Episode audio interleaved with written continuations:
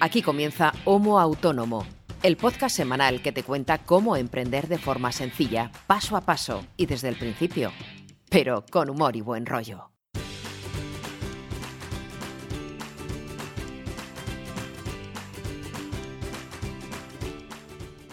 Hola, ¿qué tal? Muy buenas a todos y bienvenidos a este episodio número 57 de Homo Autónomo, el podcast que hacemos dos autónomos para todos los autónomos de nuestro país, que además en estos días están un poco soliviantados. En el séptimo día de confinamiento que llevamos ya, pues vamos a hacer un episodio un poquito especial. Si te incorporas en el episodio de hoy a nuestro podcast, te preguntarás, vale, ¿quién es este loco que habla de autónomos, que habla de confinamiento? Eh, pues bien, mm, me presento, soy Ángel Martín, soy consultor de marketing online, consultor de transformación digital y yo solo no puedo hacer este podcast sin la ayuda de mi querido amigo y compañero César Brito, que está al otro lado de la fibra, que es periodista, que es creador de contenidos, copywriter y otro montón de cosas más que las hace todas muy bien y muy rápido, muy eficiente. Voy a darle paso, porque además hoy tenemos episodio especial, tenemos invitada, así que César, buenos días, ¿cómo estás? ¿Qué tal, machote? ¿Sigues vivo, no? Sigo vivo. Llevo vale, vale. una semana en casa metido, salvo para sacar a los perros a, a, como dicen aquí, al prado de enfrente a hacer sus necesidades. Así que estoy... y no pasa nada, no pasa nada por eso. De hecho, le decía a Raquel a mi mujer otro día, tío, tengo que arrancar el coche, tío, porque lo mismo el día que lo voy a arrancar no arranca. bueno, no pasa nada. No pasa nada. Estamos todos bien, todos relativamente sanos y en orden. Los dos estamos trabajando y como cada semana cumpliendo con Homo Autónomo porque yo me debo a mi audiencia y tú lo mismo. Eh, a ver, vamos a explicar un poco a la gente lo que va a pasar hoy. Eh, como siempre, nosotros tenemos planteado una serie de temas para tratar aquí en Homo Autónomo. Tenemos un listado de temáticas mmm, bastante amplio y más que nos van surgiendo porque nos proponéis cosas, lo que está muy bien.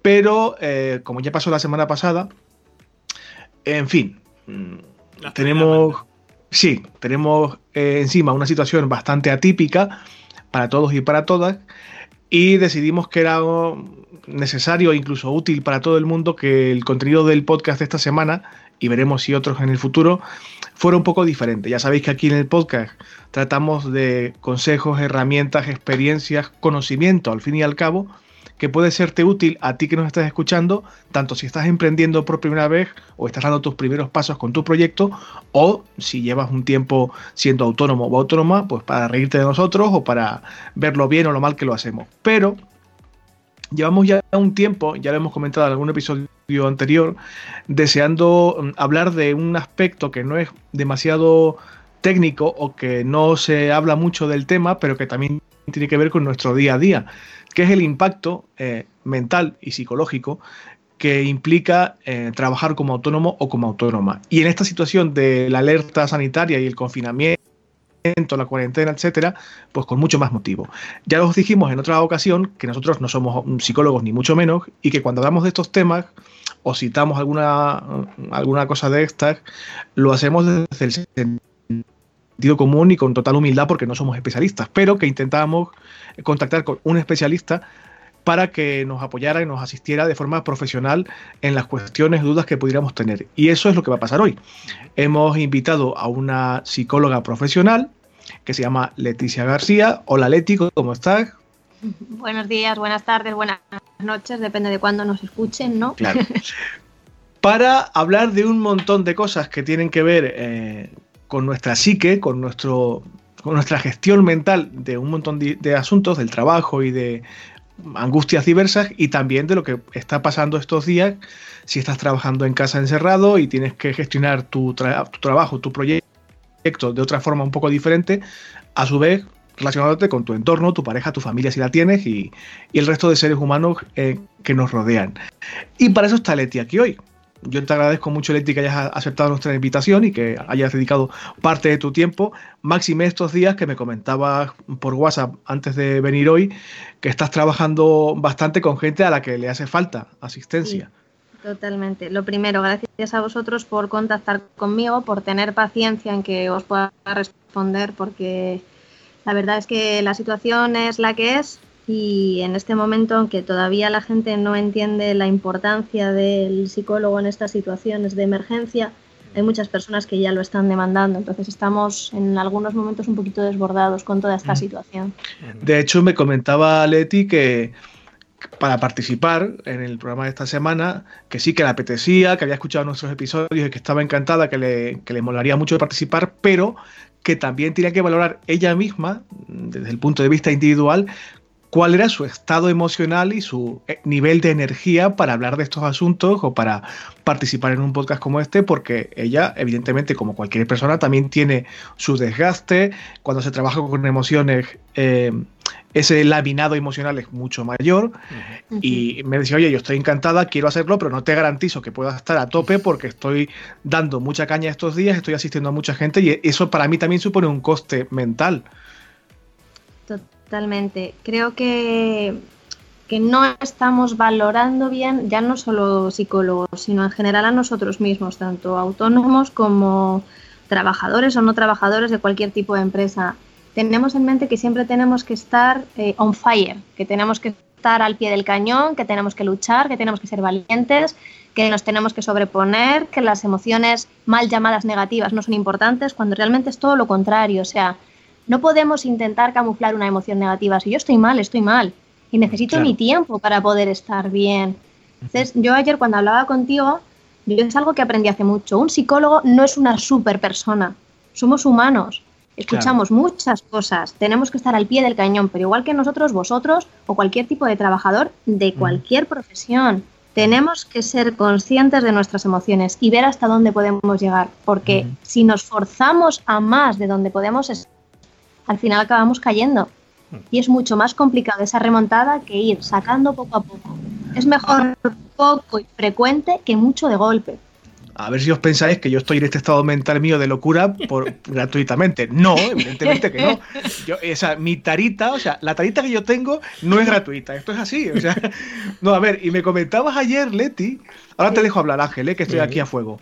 Me comentabas ayer eh, que desgraciadamente muchos de tus usuarios, que tú no los llamas pacientes, creo que acertadamente, muchos de tus usuarios están desistiendo de continuar con sus procesos de terapia y con su mm, trabajo, porque yo la terapia la conozco bien y lo considero un trabajo y de hecho hay que estar muy encima y trabajar y ser activo, y que están decantándose por dejar de continuar sus procesos porque no los ven una prioridad o porque ahora mismo económicamente hay mucha incertidumbre o porque están en una situación económica mm, más frágil y deciden cortar, por lo que comentábamos ahora antes de empezar, lo más necesario que es la salud de uno, porque la cabeza, la psique, la mente es salud también.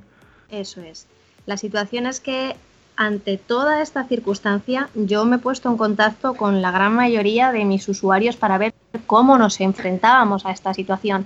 Más allá de que cada uno conmigo esté trabajando en su proceso personal, todos vamos a pasar por esto y todos necesitamos una persona de apoyo.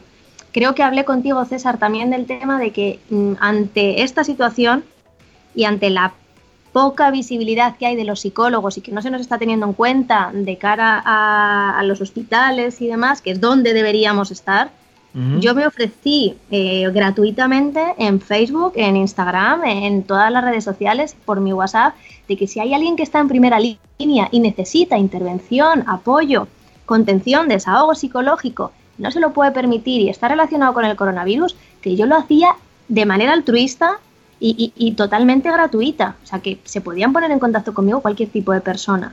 ¿Qué ocurre?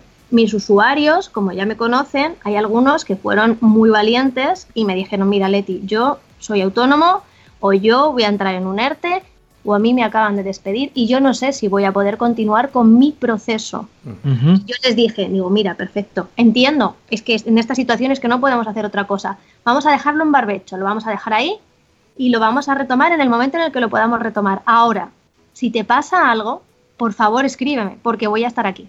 Los procesos son distintos, son diferentes, pero ahora mismo lo más importante es que para mí, para que ellos estén bien. Entiendo las circunstancias económicas, entiendo el malestar, lo entiendo todo. Pero claro, es verdad que esta mañana me ha sorprendido bastante de una persona, mm, en concreto de una usuaria mía, que me ha dicho que es que abandona por completo y es que está muy mal. ¿Y por qué despriorizamos la prioridad fundamental que es nuestra salud mental? ¿Por qué? No lo entiendo. Ya. Y hombre, yo entiendo que, que ese ofrecimiento que has hecho de forma también muy valiente y te lo agradezco y muy altruista de apoyar a quien lo necesite en estos días complicados, supongo que ese llamamiento lo mantienes. Of course. Por supuesto, ese llamamiento lo hacemos extensivo a quien nos pueda estar escuchando ahora mismo eh, Leti está eh, físicamente en Salamanca, pero es súper activa en redes sociales y tiene varias vías telemáticas de atención eh, y vamos, no va a tener seguramente ningún problema. Y luego hablaremos más de tu, de tu proyecto, de tu empresa, de lo que haces y en qué estás especializada para que la gente te conozca un poco más. Aparte, dejaremos el enlace a tu web, por supuesto, en las notas del programa. Ángel, intervengo aquí un poquito porque yo es un tema que me afecta, me afecta personalmente porque yo valoro mucho el trabajo de los psicólogos, ya le comentaba a que a mí me salvó la vida literalmente la terapia en, más de una ocasión. Y si me dejas hablar a mí, estoy aquí toda la mañana. Así que tira, tira porque es que yo acaparo y, me quedo tan ancho. Oye, Leti, yo tengo, yo tengo una pregunta. Y es que en estos días que hay un montón de noticias, de información, sobre todo en el, en el tema que nos ocupa en este podcast, que es de los autónomos, de, la gente que trabaja por su cuenta, que de repente el gobierno dice que va a sacar ayudas, de repente luego las ayudas ya no son tan ayudas, sino que tienen una letra pequeña, o sea, estamos todos los días, eh, ahora sí, ahora no, ahora sí, o sea, hay un montón de incertidumbre y, y al final esa incertidumbre y ese miedo, pues son enemigos de, de, de, la gente que trabaja por su cuenta. Entonces, ¿por qué en nuestro cerebro, en nuestra cabeza, se lleva tan mal con estos imprevistos, con toda esta incertidumbre y con ese futuro que no somos capaces de controlar o que escapa a nuestro control. Estamos muy acostumbrados, demasiado acostumbrados a tener las cosas muy planificadas. Muy atadas. No somos perfectamente conscientes de que la vida es cambio. O sea, yo cuando esto lo explico en, las charlas, en los talleres, incluso en la consulta, yo les hago reflexionar muchas veces a, a mis alumnos y a mis usuarios con, el siguiente ejemplo. Mm, ¿Cuánto tarda el cuerpo en tener células nuevas? Chan, chan, chan, chan, chan, chan. Pues no tengo ni idea. Una semana. 40 días como la cuarentena, no tengo ni idea. Depende. Hay células que se cambian a diario, hay células que tardan una semana, 15 días, un mes, dos meses, tres meses. Estamos en continuo cambio, somos como fotocopias. Cada poco tiempo se hace una fotocopia nueva, nuestra. Estamos continuamente cambiando. ¿A que a vosotros ya nos gustan los potitos? ¿A que ya no coméis potitos? Bueno, los de fruta sí me, siguen gustando, ¿eh? ¿eh? Creo que sí. Yo como de todo. Ay, madre, ay, madre, no ha sido un buen ejemplo. Pero es que yo tengo mentalmente cinco años, igual lo mío no cuenta.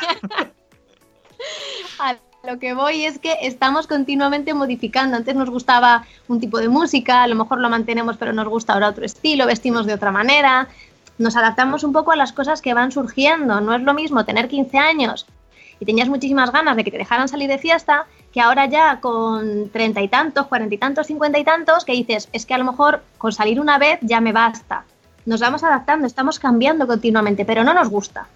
Estamos cambiando, pero los cambios no nos gustan. Nos gusta tener el control de la situación, algunas personas más y otras personas menos. ¿Qué ocurre cuando no aceptamos que las cosas pueden cambiar? Que nos sienta muy mal que las personas cambien de opinión. Algo tan básico como, ahora me apetece esto. Bueno, no, he cambiado de opinión. Nosotros también lo hacemos, pero el que lo hagan los demás nos afecta muchísimo porque nos descontrola. Tenemos algo planificado, alguien falla o algo falla de nuestra planificación y ya nos desborda. ¿Por qué? Porque nos gusta tener el control de la situación, porque no nos damos cuenta de que la vida es un continuo cambio. Y la incertidumbre es una de las emociones, si se puede denominar emoción, más complejas de poder asumir. La incertidumbre es horrorosa, pero claro, ¿por qué no nos ocupamos de esa incertidumbre, de esos cambios, en vez de preocuparnos antes? No sé si me explico. Sí, sí, perfectamente. Y yo creo que también a nivel neurológico, yo esto estoy hablando al pedo totalmente porque yo no soy especialista, ni médico, ni neurólogo, ni Cristo que lo fundó. Pero según lo que he leído, el cerebro está súper cómodo, agustito y súper calentito, arropadito, cuando hay patrones, circuitos neuronales perfectamente definidos y en cuanto el cerebro es plástico y que cambia, evidentemente, cuando el cerebro tiene que cambiar esos patrones neurológicos y de sinapsis incluso, como que hay un cortocircuito que hasta, hasta que se vuelve a definir un nuevo patrón mm, neurológico y también de rutinas de comportamiento, cuesta un poquito. Se tarda. Yo cuando alguien viene a la consulta y me dice, no, es que tengo esta dificultad, ¿cuánto vamos a tardar? Y le dices, no lo sé. ¿Cómo que no lo sé? Dime un tiempo. No lo sé, depende de ti. Hay plasticidad neuronal desde que nacemos hasta que nos morimos. Eso nos permite hacer ciertos aprendizajes. Pero evidentemente, si nosotros estamos acostumbrados a hacer las cosas de una determinada manera, cambiar la forma de hacer las cosas al cerebro le cuesta un tiempo. Por lo que tú estás comentando, tenemos que hacer nuevas conexiones neuronales, tenemos que fortalecer esas conexiones neuronales, se tienen que llenar de mielina, etc, etc. Entonces, si yo soy diestra y llevo 33 años escribiendo con la mano derecha, de hoy a mañana no voy a ser zurda. Necesitaré mi tiempo, mi práctica, mi esfuerzo. Y al cerebro claro que le cuesta. Y cuanto más mayores somos, más nos cuesta. ¿Por qué? Porque las conexiones neuronales son más fuertes, porque lo hemos repetido mm. más veces. Entonces, aprender algo nuevo nos cuesta más.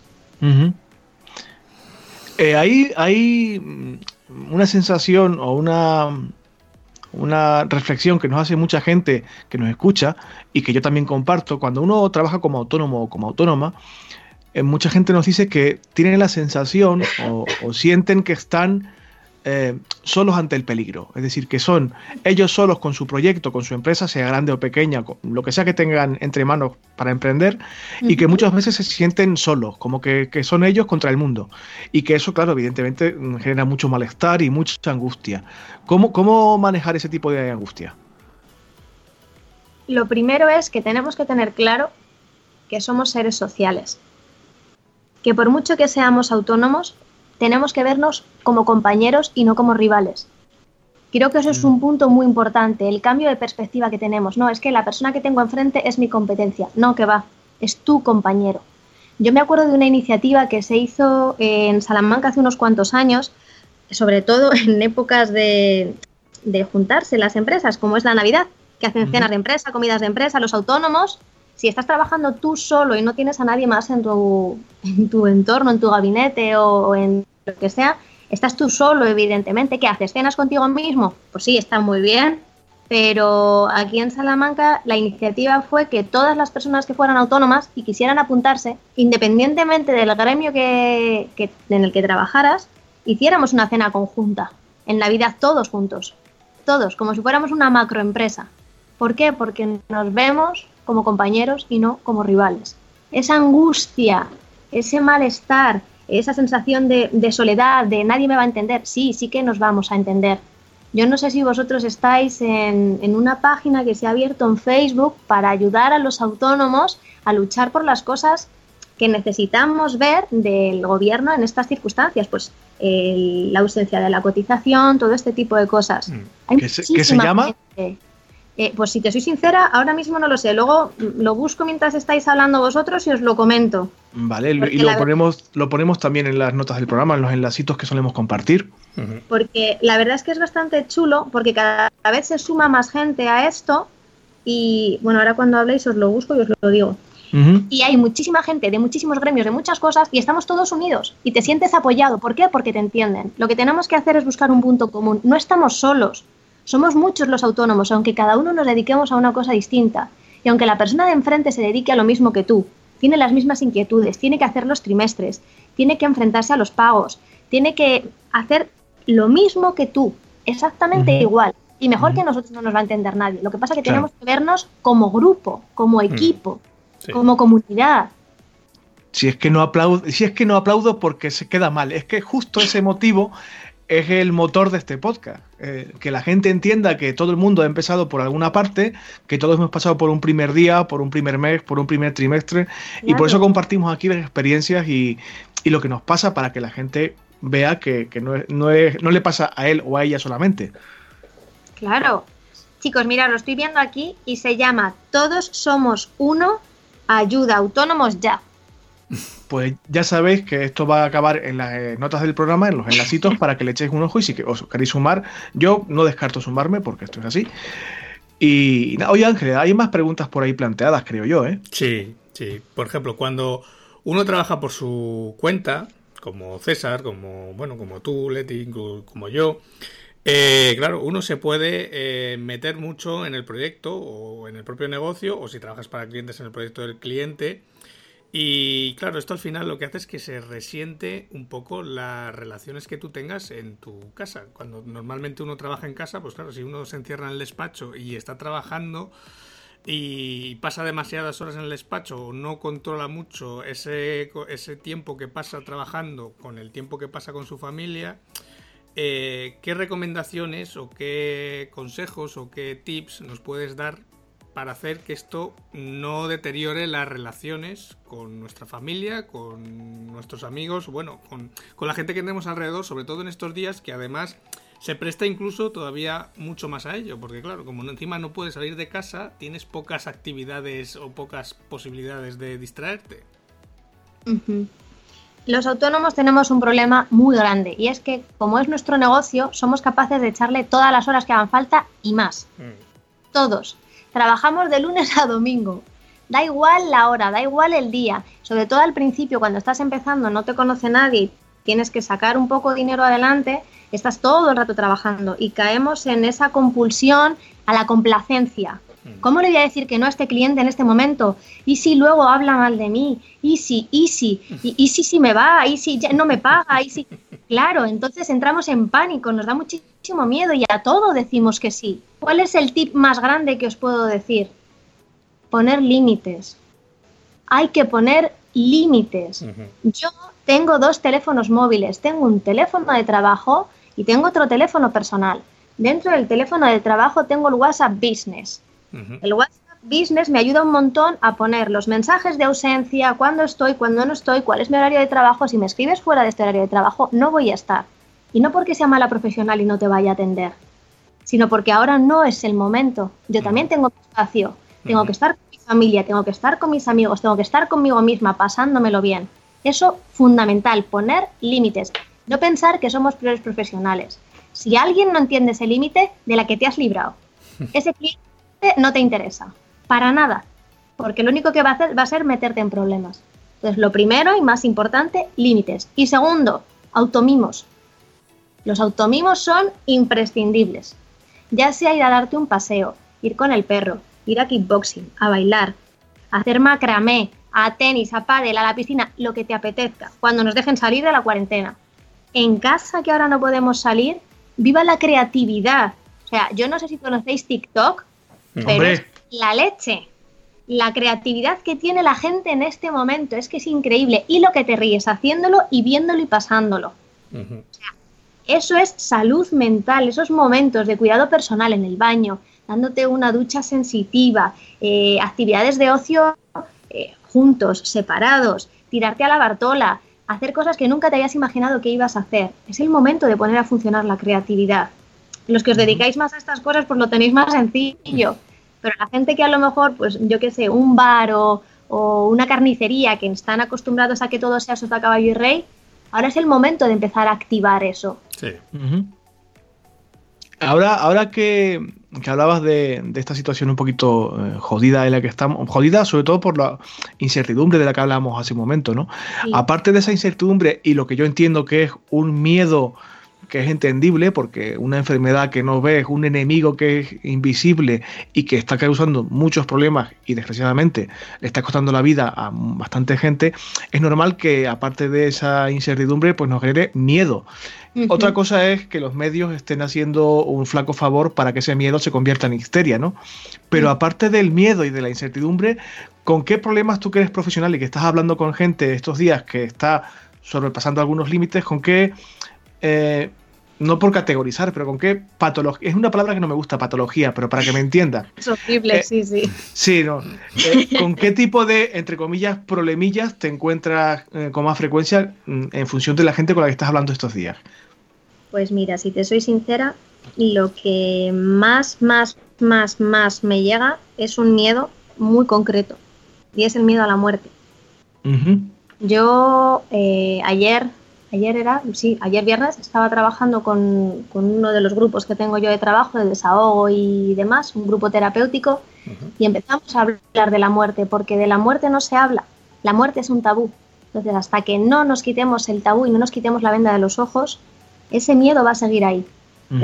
la histeria que se está generando ahora más ya no es solo porque la gente no tenga los pis para poder trabajar adecuadamente porque se esté terminando el material, que también, sino porque las personas que están en el hospital, si te toca o tienes algún familiar o algún amigo, van a morir solos. Y las familias que estén en casa no van a poder despedirse. O sea, ahora mismo lo que más está llegando es esa ansiedad, ese malestar de ¿y si se muere solo? ¿Y si me muero sola? ¿Y si no me puedo despedir? ¿Y si pasa algo? O sea, esa sensación de inseguridad, de malestar. Ayer lo comentaba con ellas y quiero compartirlo también con vosotros y con toda la gente que escuche esto. Antes de llegar a esta situación tenemos que ser capaces de hablar de la muerte porque es lo único que tenemos seguro en esta vida. Todos nos vamos a morir, todos, todos. Y no es malo hablar de un testamento vital, no es malo hablar de las cosas que nos dan miedo, que nos preocupan, no es malo decirle a alguien te quiero, por mucho que lo sepa, gusta escucharlo. O sea, en estas situaciones, si tenemos algo que aprender, es que tenemos que ser mucho más expresivos. Que no puede llegar una pandemia para aprender a ser expresivos. Que si yo ahora me muero mañana, yo quiero tener la sensación, aunque me muera sola, de que la gente que ha estado a mi lado ha dicho las cosas que necesitaba decirme y que van a estar tranquilos, porque aunque no estén conmigo agarrándome de la mano, me han acompañado durante mis 33 años, han estado apoyándome, me han escrito cartas, me han hecho regalos emocionales o materiales. Ese es el punto al que tenemos que llegar yo me estoy hartando de decir cosas chulas a la gente que me rodea, ¿eh? Y, me estoy sorprendiendo también, y, voy a ponerme un poquito sensible aquí, ¿eh? Pero bueno, esto luego lo editamos si hace falta. Me está sorprendiendo mucha gente que o no conozco personalmente o es relativamente lejana, que no forma parte de mi círculo cercano, y que por redes, que yo soy muy activo en redes, se han cansado de mandarme mensajes privados, oye, cualquier cosa que necesiten, saben que yo paso mucho tiempo solo en mi casa y tal, y que trabajo en casa no de ahora, sino de hace mucho, mm. oye, cualquier cosa que necesites, por favor llámame, lo que quiera, farmacia, súper, hablar, y yo hago lo mismo con otra gente, pero me está sorprendiendo que viene ese tipo de, de feedback tan positivo y tan emocionalmente enriquecedor, viene de gente a la que no conozco del todo, o incluso desconocidos, y me viene súper bien porque dice, oye, pues mira, tan mal no me estoy portando con mi entorno, tan hijo puta no soy, que la gente me está respondiendo de una forma inesperada, pero muy positiva, claro. Sí, además, además yo creo que esta pandemia o este coronavirus va a traer consecuencias negativas, malas, eh, que lo veremos en las próximas semanas. Pero yo creo que, y ese es un, o al menos yo tengo la esperanza de que cambien eh, muchas cosas para bien. Y, yo creo que al final ese, este reseteo en el que estamos ahora mismo, en el que, bueno, yo creo que ni mi abuelo que tiene 97 mm, años, que incluso pasó la guerra, mm, yo creo que no se había visto en esta tesitura desde hace, no sé, eh, décadas, claro. Yo creo que, bueno, lo hablaba con mis padres, lo he hablado con familia, con amigos. Claro, nadie ha estado nunca en esta situación y yo creo que al ser a escala mundial va a provocar que, pues eso, haya nuevas relaciones, eh, no sé, haya otro, otro tipo de relación del que no teníamos antes, ¿no? Que se estaba un poco perdiendo. Y, como ya llevamos una semana metidos en casa, o al menos eh, la gran parte de la población, y espero que los que se están saltando la cuarentena en la torera eh, empiecen a hacer caso y se queden en. Iba a decir un taco, pero me voy a callar. En su puta, en su puta casa, dilo, dilo, si no pasa nada. en, en tu puta casa tienes que estar, amigo, amiga. Eh, aparte de, todo el ingenio que estamos viendo estos días en, la tele, ¿qué recomendaciones, qué consejos nos puedes dar a todos los que escuchan Homo Autónomo para llevar un poquito mejor esta situación de encierro obligatorio que nos hace pasar este COVID-19? Como os comentaba antes, seguro que os han llegado un montón de indicaciones de qué hago, qué no hago, cómo puedo cuidar mi salud mental en la cuarentena, cómo puedo tener un aislamiento sano. Entonces, yo os voy a decir unas pautas que yo mm, practico y yo estoy sola en casa, yo no tengo a nadie porque mi pareja está con sus padres y mi perrete está, gracias a Dios, a salvo en una residencia y mis pues no, no puedo tener contacto con ellos tampoco. Con lo cual, si a mí me funciona y soy psicóloga, al resto también nos tiene que funcionar. Así que os digo un poco qué es lo que yo hago y lo que a mí me funciona. Más Tomar nota, ¿eh? Tomar nota que aquí Leti va a ejercer de, profesional. Todo el mundo con lápiz y papel, por favor, os lo pido, ¿eh? A ver, una de las cosas para mí más importantes, mm, si no la fundamental, es no hacer todo en el mismo sitio. si comes en un sitio, mm, no te eches la siesta. Y a ver, si comes en, en, el salón, no te eches la siesta en el salón. Si comes en la habitación, no luego puedes ir a dormir allí. O sea, se trata de ir cambiando de espacios. No hacerlo todo en el mismo sitio, porque tenemos la costumbre, somos animales de costumbres, de hacerlo, si estamos cómodos, pues ¿para qué me voy a mover de aquí? No. Mm. Cada cosa en su sitio y vamos cambiando de ambientes. O sea, eso es importantísimo. Igual que es importante no estar todo el día en pijama. Que a lo mejor un día no nos apetece cambiarnos, genial. Pero al día siguiente cámbiate, ponte otra cosa. No estés todo el día en chándal ni todo el día como si fueras a salir de fiesta, pero cámbiate. Ese cuidado personal, la higiene, la alimentación, el descanso, también es importante que lo mantengamos. Salir a la ventana, aunque solo sea a las 8 de la tarde, a aplaudir o al balcón, que nos dé un poquito el aire. Es que es importante que nos dé el aire, no podemos salir de otra manera o a pasear al perro si no tenemos perro, a tirar la basura, a hacer la compra, pero que nos dé el aire, es que es súper importante respirar. Y en respecto a las tareas que tengamos que hacer o no hacer, lo primero, no verlas como una obligación. Porque si algo lo vemos como una obligación, nos vamos a enfadar y vamos a procrastinarlo.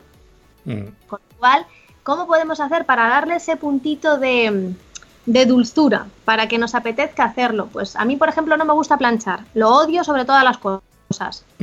Pero bueno, como tengo esta oportunidad y puedo estar en casa y puedo planchar, pues ¿qué puedo hacer? Yo lo que hago es ponerme una serie y me pongo delante de la tele con la plancha y se me pasa el tiempo más rápido. Y lo hago. Y es una actividad que junto con otra actividad y me parece entretenida y puedo hacerlo más fácil. Es importante poder planificarnos las tareas de casa, pero también es importante que nos, planifiquemos actividades deportivas, algún tipo de ejercicio, sea más fuerte o menos fuerte. Yo recomiendo de los dos tipos. Podemos hacer que ahora hay en internet un montón de tutoriales y la gente está siendo muy generosa y está haciendo directos cada dos por tres. Hay un montón de actividades a nivel de cardio fuerte, pero también son buenas las actividades de ejercicio más light, por así decir, un yoga, pilates, chikung, todo este tipo de cosas, que también nos ayuda mucho. Pregunta. Dime. ¿Tocarse cuenta como ejercicio cardio?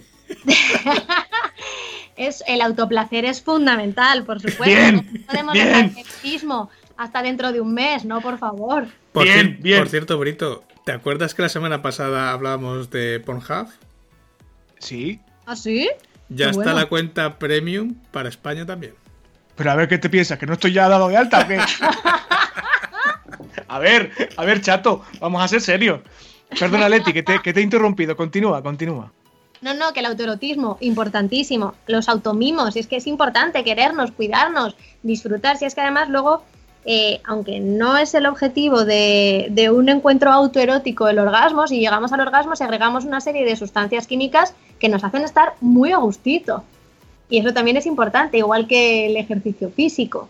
Es importante que estemos activos, pero que también no nos pasemos con las actividades. También tenemos que tener nuestros momentos de relax, de descanso. Podemos hacer tanto un ocio activo como un ocio pasivo. Ocio pasivo puede ser a lo mejor leer, estar viendo la tele, escuchando música. Podemos también tener un ocio activo, pues bailar o, o lo que nos apetezca. Es importante también que mantengamos ese contacto social sin pasarnos tenemos que hacer siestas digitales. Adiós móvil, adiós redes sociales, adiós información durante un tiempo. No podemos estar todo el rato conectados porque nos volvemos locos. Es que es imposible. Se te pasa el tiempo, es que tengo que estar al día, tengo que estar actualizada, a ver cuál es la última noticia. No, es mejor elegir un momento del día en el que actualizarte y ponerte al día, y nunca mejor dicho, que estar todo el rato mirando el WhatsApp, es que si me han escrito, es que si me han llamado, es que ahora Facebook, ahora Instagram. Ah, no, hombre, no. Siestas digitales, súper importantes. O sea, mm. tenemos desconectados, tenemos que relajarnos, descansar, súper importante. Y sobre todo, a alguna gente esto le funcionará y a otros no. A mí, por ejemplo, no me funciona. Pero hay mucha gente a la que le ayuda mucho tener una rutina, cumplir unos horarios, mm. tener algo claro. Es mi caso, por ejemplo. Sí, sí, sí. Y a mí, por ejemplo, eso no me ayuda. Yo tengo claro lo que tengo que hacer o lo que quiero hacer y yo, según me levante por la mañana, yo digo, ¿cómo me encuentro esta mañana? ¿Estoy más alta? ¿Estoy más baja? ¿En qué emoción me estoy moviendo hoy? Porque claro, fluctuaremos muchísimo entre las emociones a lo largo del día y a lo largo de los días. Entonces, a lo mejor yo tenía planificado esta mañana ponerme a limpiar toda la casa y cuando me levanto por la mañana digo, pues es que me apetece ponerme a leer. Bueno, pues no pasa nada, pues me pongo a leer. Pero sí que es verdad que hay gente que funciona muchísimo mejor con una rutina y con un horario, con cositas establecidas. Entonces, cada uno que coja lo que mejor le venga, si es que somos diferentes. Entonces, cada uno que se adapte a sus necesidades. eh, y quien tenga a los críos en casa, que yo escucho muchos amigos míos que tienen niños pequeños y tal, y que están angustiadísimos. Es que cago con los críos, que están hiperexcitados, que están aburridos, que es que no sé qué hacer con ellos o no sabemos qué hacer con ellos en pareja y tal. ¿Qué hacemos con las criaturas? El problema, César, es que los padres eh, se piensan que tienen que ser monitores de ocio y tiempo libre 24 horas al día con sus hijos. Y eso no es así. Los padres tienen que enseñar a sus hijos a aburrirse, tiene que enseñar a sus hijos a jugar solos, a gestionar la frustración, a que habrá ratos de actividad y ratos de inactividad. Mm. Que no vamos a estar todo el rato siendo mm, fofito y haciéndole reír y haciéndoselo pasar bien. No. Los niños tienen que aprender muchas cosas. Es una oportunidad maravillosa para ellos también. Y para los padres también para valorar un poco a los profesores. Están con ellos tantas horas que creo que es importante también valorar que ellos también lo sufren y en masa, porque son muchos más niños en el aula. O sea, si estás agobiado con dos criaturas, imagínate con 40. Efectivamente. De hecho, el otro día me llegó a mí un meme que ya decía, pues creo que fue el lunes o así, que ya decía, poco me parece lo que cobran los profesores. Bueno, Leti, antes de, hablar de, de, ti, de lo que haces para que la gente investigue tu perfil, te encuentre y te contrate, que es un poco también el objetivo de que estés aquí, eh, Hablamos de ello fuera de micrófono y quiero insistir sobre ello porque creo que es importante y si lo digo yo no tiene ninguna legitimidad, pero contigo aquí pues creo que tenemos un poquito más de autoridad para decirlo. Eh, la terapia psicológica, el acudir a, a terapia o un proceso de reestructuración mental y psicológica, ¿crees que es un tabú todavía? Hemos eh, incidido un poquito antes en el asunto por encima, pero quiero que metamos un poquito eh, el dedo en la llaga porque creo que es importante. ¿Es todavía un tabú la terapia psicológica en este país? Completamente. Solo tienes que ver que servicios de primera necesidad era una tintorería y no un psicólogo. No tengo nada más que añadir. O sea, en el momento en el que desde el gobierno y desde las personas de a pie, como somos todos, nadie se plantea el, oye, ¿los psicólogos dónde están? En el momento en el que desde los grupos de emergencias, porque yo pertenezco a varios grupos de, trabajo del Colegio de Psicólogos de Castilla y León y pertenezco a uno en concreto que es intervención en emergencias, todavía no, no estoy activa en el grupo activo, pero sí que estoy ahí en el pasivo intentando ya llegar al activo en, en lo más breve posible. En el momento en el que desde el 112 pasan cosas y no se nos activa, porque ¿para qué vamos a llamar a un psicólogo? Todavía sigue habiendo mucho prejuicio, todavía sigue habiendo mucho tabú. Si a ti te da un infarto, lo primero que haces es coger el teléfono o llamar a alguien o hacer algo para que te lleven al hospital. Si tú estás mal, lo que haces en vez de llamar a un psicólogo es comértelo. O te lo tragas, o bueno, esto con unas cañas con unos amigos se soluciona. No, los amigos pueden tener muy buena intención, pero no saben cuál es la medida que tienen que tomar. No sabemos qué tipo de modificaciones o qué tipo de estrategias tenemos que utilizar, por muy buena intención que tengamos. Yo, chicos, os quiero plantear, os lo planteo a vosotros, pero se lo quiero plantear a toda la persona que lo escuche. Nosotros, estando con, imaginaros que estamos con coronavirus, que estamos en un hospital, o que nos tiene que hacer una intervención, una cirugía del tipo que sea, ¿qué queremos? ¿Un médico especializado o un amigo que no tenga ni idea de nada sanitario con muy buena intención. ¿Qué es lo que queremos? A ver, evidentemente, claro. ¿Y por qué con la psicología no pasa lo mismo? Y también, mm, yo creo que, no sé si estás de acuerdo conmigo o no, Ángel, ahora te dejo de nuevo, ¿eh? no te preocupes, es que aquí has, pinchado en hueso, macho, que a mí este tema me preocupa y me, y me gusta. A ver, eh, lo voy a decir yo y quiero que me confirme si estoy en lo cierto o no. Creo que mucha gente usuarios potenciales tuyos, pacientes para otros compañeros de profesión tuyos, eh, la gente piensa, bueno, vale, mm, estoy un poco triste, es normal. Tengo una depresión, es normal. Eh, tengo crisis de ansiedad, bueno, seré yo que soy raro, pero yo no estoy loco y como no estoy loco, no voy al psicólogo. La locura, la locura, la enfermedad mental y la terapia psicológica no tienen nada que ver. Primero que locura es un término que no hay que usar nunca, nunca. Y segundo, que todos somos seres humanos y todos tenemos fortalezas y debilidades externas e internas. Y a la cabeza hay que prestarle toda la atención del mundo porque es nuestro motor en la vida. O sea, sin corazón, sin pulmones no funcionamos, pero sin cabeza tampoco. Que eh, es la dicotomía de eh, mente-cuerpo que ha existido desde tiempos inmemoriales, yo mm, la llevo un puntito más allá. Si nosotros por la mañana nos levantamos, se nos pasa un pensamiento negativo por la cabeza, ¿cómo estamos el resto del día? Claro. Estamos fatal, las emociones se ven mm, muy afectadas, nuestros comportamientos se ven muy afectados. ¿Podemos fingir que estamos bien? Sí, pero aún así estamos fingiendo. ¿Eso qué es? Eso es psicología. Eso es nuestro comportamiento. ¿Qué estudia la psicología, entre otras cosas? El, la forma de comportarnos, la forma de relacionarnos, cómo sentimos, cómo nos expresamos, cómo es nuestra forma de concentrarnos, cómo son nuestras habilidades. O sea, es el, el ser en sí lo que es la psicología. Y sí, cada uno puede decir, no, es que yo conmigo me apaño, con mis propias estrategias. Por supuesto que sí. Tenemos un cerebro muy potente. El cerebro no quiere que nos pase nada, nos va a cuidar muchísimo.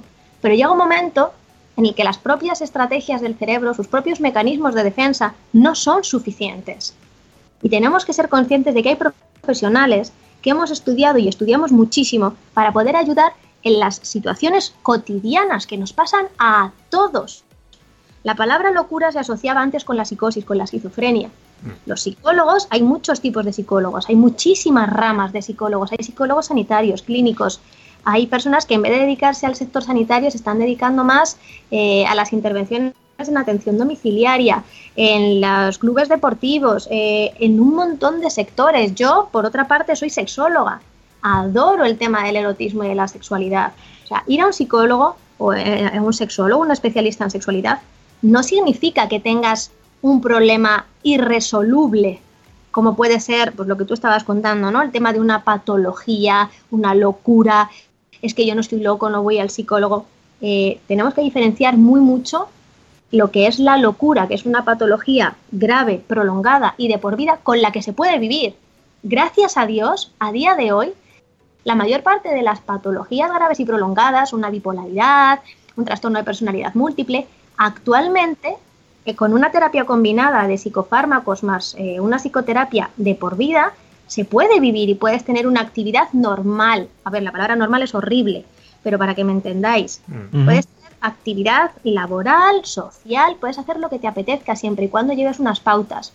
Yo siempre intento poner ejemplos relacionados con, con, los problemas físicos, porque parece ser que nos entran bastante mejor. Yo siempre digo que esto es como una diabetes. Una diabetes es para toda la vida, pero si tú te cuidas puedes tener una vida perfectamente normal, puedes hacer lo que quieras. Pues con esto pasa lo mismo incluso teniendo esas patologías tan heavy que a la gente le da tanto miedo, y es que yo no estoy loco, bueno, y si lo estás, pues necesitarás ayuda para saber cómo adaptarte a esta situación. Y si no, no pasa nada. A todos nos pasa lo mismo, a todos nos ha dejado alguien, todos hemos dejado a alguien, todos en un determinado momento no hemos sabido qué hacer con nuestra vida, no sabemos enfrentarnos a ciertas cosas, hemos contestado mal, necesitamos aprender a comunicarnos de otra manera, nos han bajado la autoestima, la hemos vuelto a subir, todos pasamos por los mismos problemas y no pasa nada. Y no somos ni mejores ni peores, simplemente que en ese momento no tenemos las estrategias apropiadas. Y los mm. psicólogos nos encargamos de daros esas estrategias. Ay, qué bien me cae Leti, madre mía. Qué, contento estoy de haberla invitado. Qué pelota eres, ¿eh? No, no, te, lo digo en serio, ¿eh? y, luego te explico por qué. A ver, Ángel, tira, que vamos a ir cerrando el tema. No, no, la verdad es que estaba escuchando atentamente por eso, porque cuando a uno le duele la pierna, claro, te duele la pierna, o cuando, yo qué sé, o te pega un, una pinzada en la espalda, eh, claro, tienes un dolor, pero cuando te pasa algo dentro de, de, la cabeza, es que no duele, no, no se manifiesta de esa forma tan potente como cuando, pues eso, te duele una pierna, y es precisamente eso lo que mucha gente no le presta esa, esa atención. De hecho, ahora cuando cuando estabas hablando estaba diciendo yo, gracias cerebro, digo, porque em, más o menos, eh, a ver, nunca, nunca he tenido esa necesidad, pero mm, sí que eh, reconozco todo lo que has dicho muchas veces, porque hay gente que, no tiene esas estrategias, no sabe autoimplementárselas, hay gente que, sí, que a lo mejor es, es, más resolutiva en ese, en ese sentido y sabe ponerse a sí mismo esas estrategias y incluso poder retornar de esa situación de, depresión o de, tristeza o de esa sensación que le, que le invade. Pero claro, hay gente que no tiene esas armas y claro, necesita la ayuda de alguien de, fuera que te, pues eso, que te ponga un poco en orden y, que puedas continuar con el rumbo que tenías. Efectivamente, de todas maneras, yo considero, a ver, también es mi profesión y es que para mí es una de mis mayores pasiones. Yo considero que deberíamos ir todos al psicólogo igual que vamos al peluquero o al fisioterapeuta. Debería ser algo más habitual mm. y nos ahorraríamos muchísimos problemas mucho más graves. Sí, claro. Mm. Lo decías tú ahora, Leti, y, está bien que lo, que lo comentes. Hay muchos psicólogos especializados de forma científica, y esto quiero recalcarlo, la psicología es una ciencia. Eh, hay, hay muchos compañeros y compañeras especializados en muchísimas ramas, pero, y creo que esto no hay que decirlo mm, por obvio, pero vamos a decirlo, huid por favor de la gente que os venda la moto, que, que, que os venda pseudociencia, eh, tratamientos que no tienen nada que ver con el método científico, eh, flores de Bach, cosas así, o sea, olvidados de la pseudociencia. Un psicólogo es un científico de la mente y hay que eh, recurrir a profesionales titulados y con experiencia y con base científica.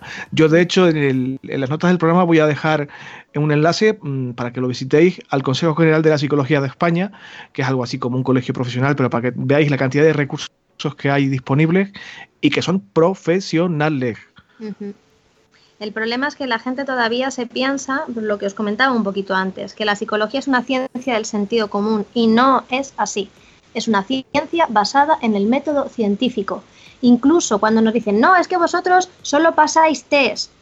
Lo que se tarda en hacer un test, lo que se tarda en valorar, en validar, en hacerlo efectivo, hace muchísimo, muchísimo tiempo que eh, ya no son las cosas como antaño maricastaño, cuando la psicología, a ver, una de nuestras ramas iniciales es la filosofía. Y la filosofía simplemente es hablar un poco, reflexionar y perdonarme los filósofos porque a lo mejor me, me tiráis un poco de las orejillas. Pero la psicología hace mucho tiempo, cuando empezó una de sus raíces también muy fuertes, que es la biología, a meterse dentro de esto, cuando ya se empezó a formar la ciencia de la psicología, ya se empezó a trabajar con el método científico. Se tarda mucho en generar un test, hay que hacer muchísimas pruebas, muchas valoraciones, tiene que haber una consolidación, tiene que haber un montón de, estudios, de proyectos, de investigaciones. O sea, vosotros veis a lo mejor en YouTube y además nos hace mucha gracia, experimento social. Pues como esos experimentos sociales que vemos en YouTube son los que hacen realmente los investigadores, los psicólogos que investigan el comportamiento humano. Pero para llegar a unas conclusiones generalizables hace falta mucho esfuerzo, mucho trabajo, muchos años y mucho dinero. O sea, que no es cosa de hoy para mañana y de lo que yo piense esto es así, no y que es una ciencia que evoluciona, que cambia. Hay cosas que ahora mismo no se sabe muy bien eh, por qué pasan, si es que pasan, pero la intención es que se sepa el día de mañana, etcétera. afrontar el tema de la psicología, si estáis planteando ser usuarios o usuarias de, algún proceso de terapia, desde un punto de vista lo más científico y serio posible. Bueno, Leti, para ir terminando, porque se nos va la hora, que podemos estar aquí solamente más tiempo, porque los podcasts no tienen ese tipo de limitación, pero por ir cerrando. Eh, ya sabéis que aquí traemos a profesionales contrastadísimos, Leti es un ejemplo. Confío de verdad que vuelvas otro día para hablar de muchos temas que se han atisbado hoy un poquito por encima y que quiero volver sobre ellos, pero bueno, cuéntale a la gente qué haces, aunque ya lo has citado por ahí, qué haces, en qué te especializas y cómo te pueden encontrar. Bueno, pues eh, como os he dicho antes, soy sexóloga. Para mí la sexología es una rama que no viene de la psicología. Para mí es como estudiar derecho y medicina. Son dos cosas totalmente diferentes, aunque es verdad que la sexología tiene muchas partes de psicología, pero son como mis dos pasiones. La psicología por un lado y la sexología por otro. Soy especialista en relaciones, en relaciones humanas, en relación de ti mismo contigo mismo, de tú como persona con otro tipo de persona, ya puede ser tu pareja, eh, tu padre, tu madre, tu primo, tu compañero de trabajo, o un amigo tuyo. O sea, especialista en relaciones no implica solo relaciones de pareja, sino todo tipo de relaciones. Pero es verdad que mi especialidad y con lo que más me, mueve todo, lo que más me apasiona, son las, las relaciones eróticas, las relaciones sexuales, las relaciones entre, entre parejas. Chico, chico, chica, chica, chico, chica, cualquier tipo de asociación es maravillosa y yo en ese mundo me siento cómoda, no. Lo siguiente, me alucina muchísimo ese tema vamos a tener que hablar otra vez con Leti de este tema, claro, evidentemente, porque yo estoy aquí con el autoamor y la madre que me parió, y claro, me ponen aquí el, dulcecito en la boca y luego se tiene que llevarse a esta chica a hacer sus cosas y me quedo aquí con las dudas. yo tengo una relación muy conflictiva con mi pito, a ver si me entienden. no, bueno, chicos, en serio, vamos a intentar que Leti vuelva otro día para tratar temas que creo que a la gente que escucha este podcast eh, le puede interesar. Dejamos el enlace a su web, por supuesto, con el resto de recursos en las notas del programa. Y bueno, si quieres volver otro día, Leti, esta es tu casa, evidentemente. Eh, nos vamos a reír seguro. También vamos a, tratar cosas con seriedad, como creo que hemos hecho hoy. Ángel, yo no sé si tienes algo más que aportar. No, no, darle las gracias a Leti por haber estado con nosotros. Y oye, eh, al final nos ha dado algunas pautas, algunos consejos, sobre todo para estos días que nos esperan, que todavía vamos a tener que pasar unos cuantos, y, también unas recomendaciones a la hora de, poder detectar cuándo necesitamos la ayuda de un profesional en este caso. Entonces, creo que es un episodio que a veces dista un poco de nuestra temática habitual, pero creo que en las condiciones en las que estamos ahora mismo cuadra perfectamente con lo que tenemos y para todos los autónomos y todos los que nos escuchan. Bueno, pues yo creo que, aparte de darle las gracias a Leti e invitarla a que vuelva otro día, eh, si tienes alguna cosa que decir que se te haya quedado en el tintero, Leti, ahora es el momento. Habla ahora o calla para siempre. Muchas gracias, de verdad, por haber contado conmigo, por vuestra predisposición y por todas las pelotas que me habéis hecho ahora mismo. No, no, pues si vas, a volver, no te preocupes que vas a volver. No sé cuándo, pero vas a volver. Bien, bien. Al final voy a tener un equipo de fútbol con un montón de pelotas. Muchas gracias. bueno, Ángel, vamos a continuar con lo poquitito que nos queda de la escaleta y vamos echando el cierre, que si no se nos hace muy tarde y yo estoy sin comer, yo tengo hambre. Y yo, yo, también. Ya me están cogiendo las tripas, además. ale, ale, pues vamos para adelante.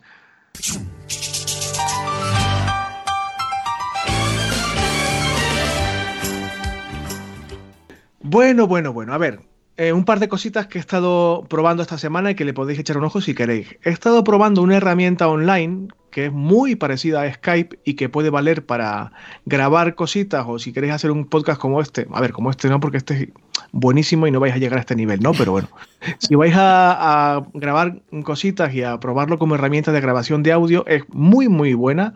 Eh, es bastante estable. Está en fase beta todavía. Se llama Ethercast dejamos también el enlace en las notas del programa para que le echéis un ojillo.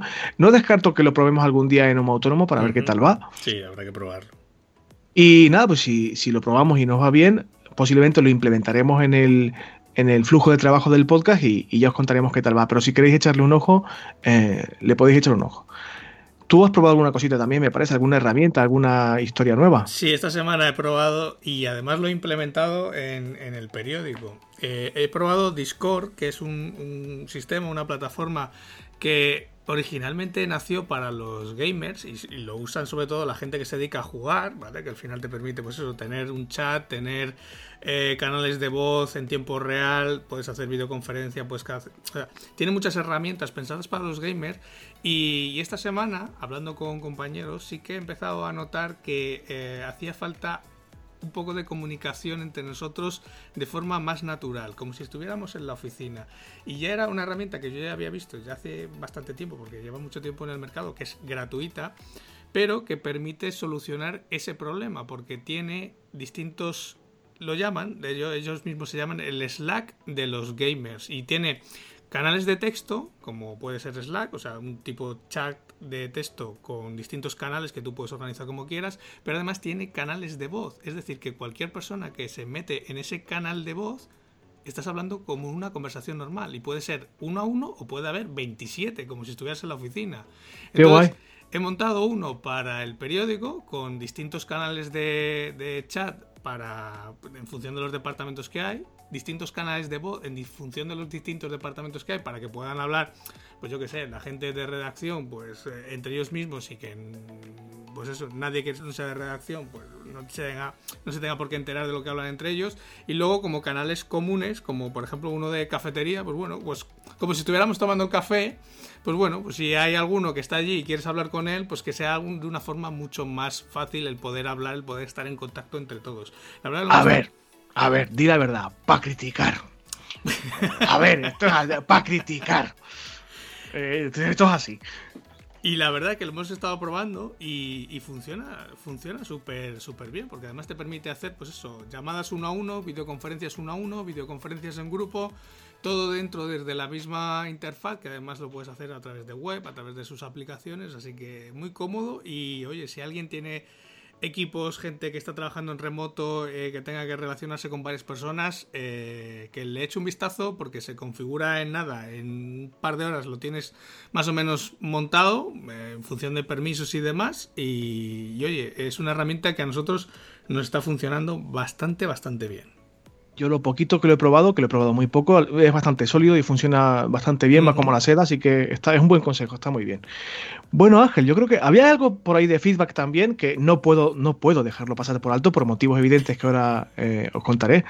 Y si no hay nada más que el feedback, le podemos ir echando el cierre, majete. Pues nada, metemos el feedback, que este, en este caso tenemos hasta una novedad, es feedback en audio, ya hasta los oyentes se nos están modernizando. Y esto ya es algo inusitado en este, en este podcast. Vamos, vamos al feedback y, ahora os cuento, ahora os cuento.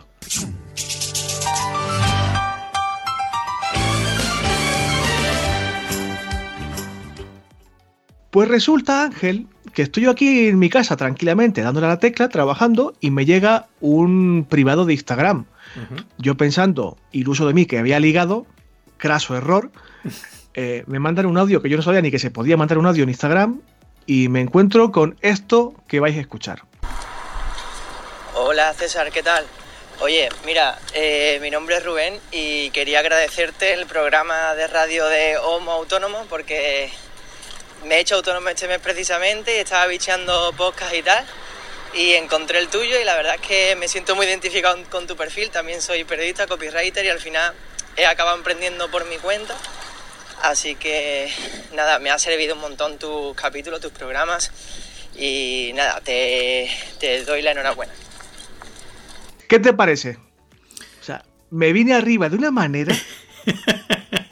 O sea, me vine arriba de una manera. Rubén, de verdad, muchísimas gracias, no solamente por escucharnos, sino por haberme mandado este audio tan brutal, tan de subidón. De hecho, tenemos que buscar la forma de que la gente pueda mandarnos audios a través de la web. Tengo que, estos días que tengo además tiempo, bueno, tiempo entre comillas, porque ya sabes que yo al final el tiempo, eh, aunque lo tenga, lo ocupo con otra cosa, em, la forma de que nos puedan mandar audios a través de la web. Lo tengo que investigar esta semana, a ver si tengo un huequillo y lo implementamos para la semana que viene, porque es una forma muy cómoda de que la gente nos pueda mandar ese feedback. Este tipo de cositas, Rubén y todos los que nos escucháis, vienen muy bien, a mí me anima mucho. Eh, por cierto, Rubén es de los nuestros, es autónomo, creador de contenido, tiene el mejor URL, o sea, la mejor, el mejor dominio que yo he visto en años, que se llama El Manitas del Marketing. Os dejo también el, el enlace a su web, darle un ojo, que está empezando Rubén y hay que echarle un poquito una mano y darle todo el amor posible, que joder, los inicios son duros para todo el mundo. Rubén, un abrazo fuerte, espero que nos sigas escuchando, que no nos falles, no fallarte nosotros a ti tampoco y que siga siendo igual de útil que hasta ahora el contenido que encuentras aquí. Un abrazo fuerte y a seguir dándole al tema. Pues hemos hecho los tips, hemos hecho feedback, así que estamos terminando, Brito. Hay que darle ya un poco el matarile al asunto. Pues nada, simplemente daros las gracias a todos por habernos acompañado en este episodio número 57 de Homo Autónomo, en el que hemos tenido a Leticia, bueno, a Leti, que nos ha estado contando consejos, pautas para llevar un poquito mejor estos días de cuarentena y aprender a, también a detectar esos posibles problemas que puede darse en nuestra cabeza, en nuestro cerebro, cómo detectarlos y cómo saber pedir ayuda y a quién pedir ayuda, que en este caso pues tenéis que pedirle ayuda a Leti, que es súper maja, que ha estado aquí con nosotros y ha estado aportando un montón de información. A todos los demás, pues como siempre, daros las gracias por acompañarnos, por vuestras valoraciones de 5 estrellas en iTunes, por esos corazoncitos verdes en Spotify, por esos comentarios y me gustas en iBox, que cuando los dejáis hacer que el podcast nos ponga un poquito más arriba y al final seamos más oyentes, seamos más autónomos y poco a poco seamos más piña, a ver si de una vez por todas podemos ser hasta un poco lobby para ver si conseguimos algo en este país para los autónomos. Ay, ojalá. A ti, César, como siempre, una semana más, darte las gracias por estar aquí conmigo. Hombre, hombre, Claro, si no de que, si de que, si para mí esto es un auxilio espiritual, si yo, si no me río contigo, ¿con quién? Si no me lo paso bien aquí, ¿cómo coño voy a sobrevivir a la cuarentena y a la vida en general? Bueno, de, todas formas, eh, durante la semana te voy rebotando alguna mierda que me van mandando y para que te eches unas risas, porque como sé que estos días estás ahí aporreando el teclado a marchas forzadas, pues bueno, no viene mal un poquito de desconexión a Leti darle las gracias de nuevo por haber estado con nosotros esta semana. Que igual se ha ido o no, o qué. No, estaba aquí. Lo que pasa que como os veía tan entregados, digo, no quiero meterme yo aquí en estas cosas de pareja de dos. Pues... Ay, maja, si tú supieras. Son multitud en algunas circunstancias y yo permanecía de observadora, que también es muy interesante. Yo a partir de tres yo también tiro, ¿eh? Bueno, en este caso no era multitud, así que estás más que bienvenida. Y nada, a todos los demás, pues eh, dar las gracias y recordaros que nos escuchamos la próxima semana, el próximo sábado, con un nuevo episodio de Homo Autónomo. Hasta entonces, que paséis una feliz semana de cuarentena. Adiós, adiós, lavaros las manitas, hasta luego. Adiós a todos y quedaros en casa.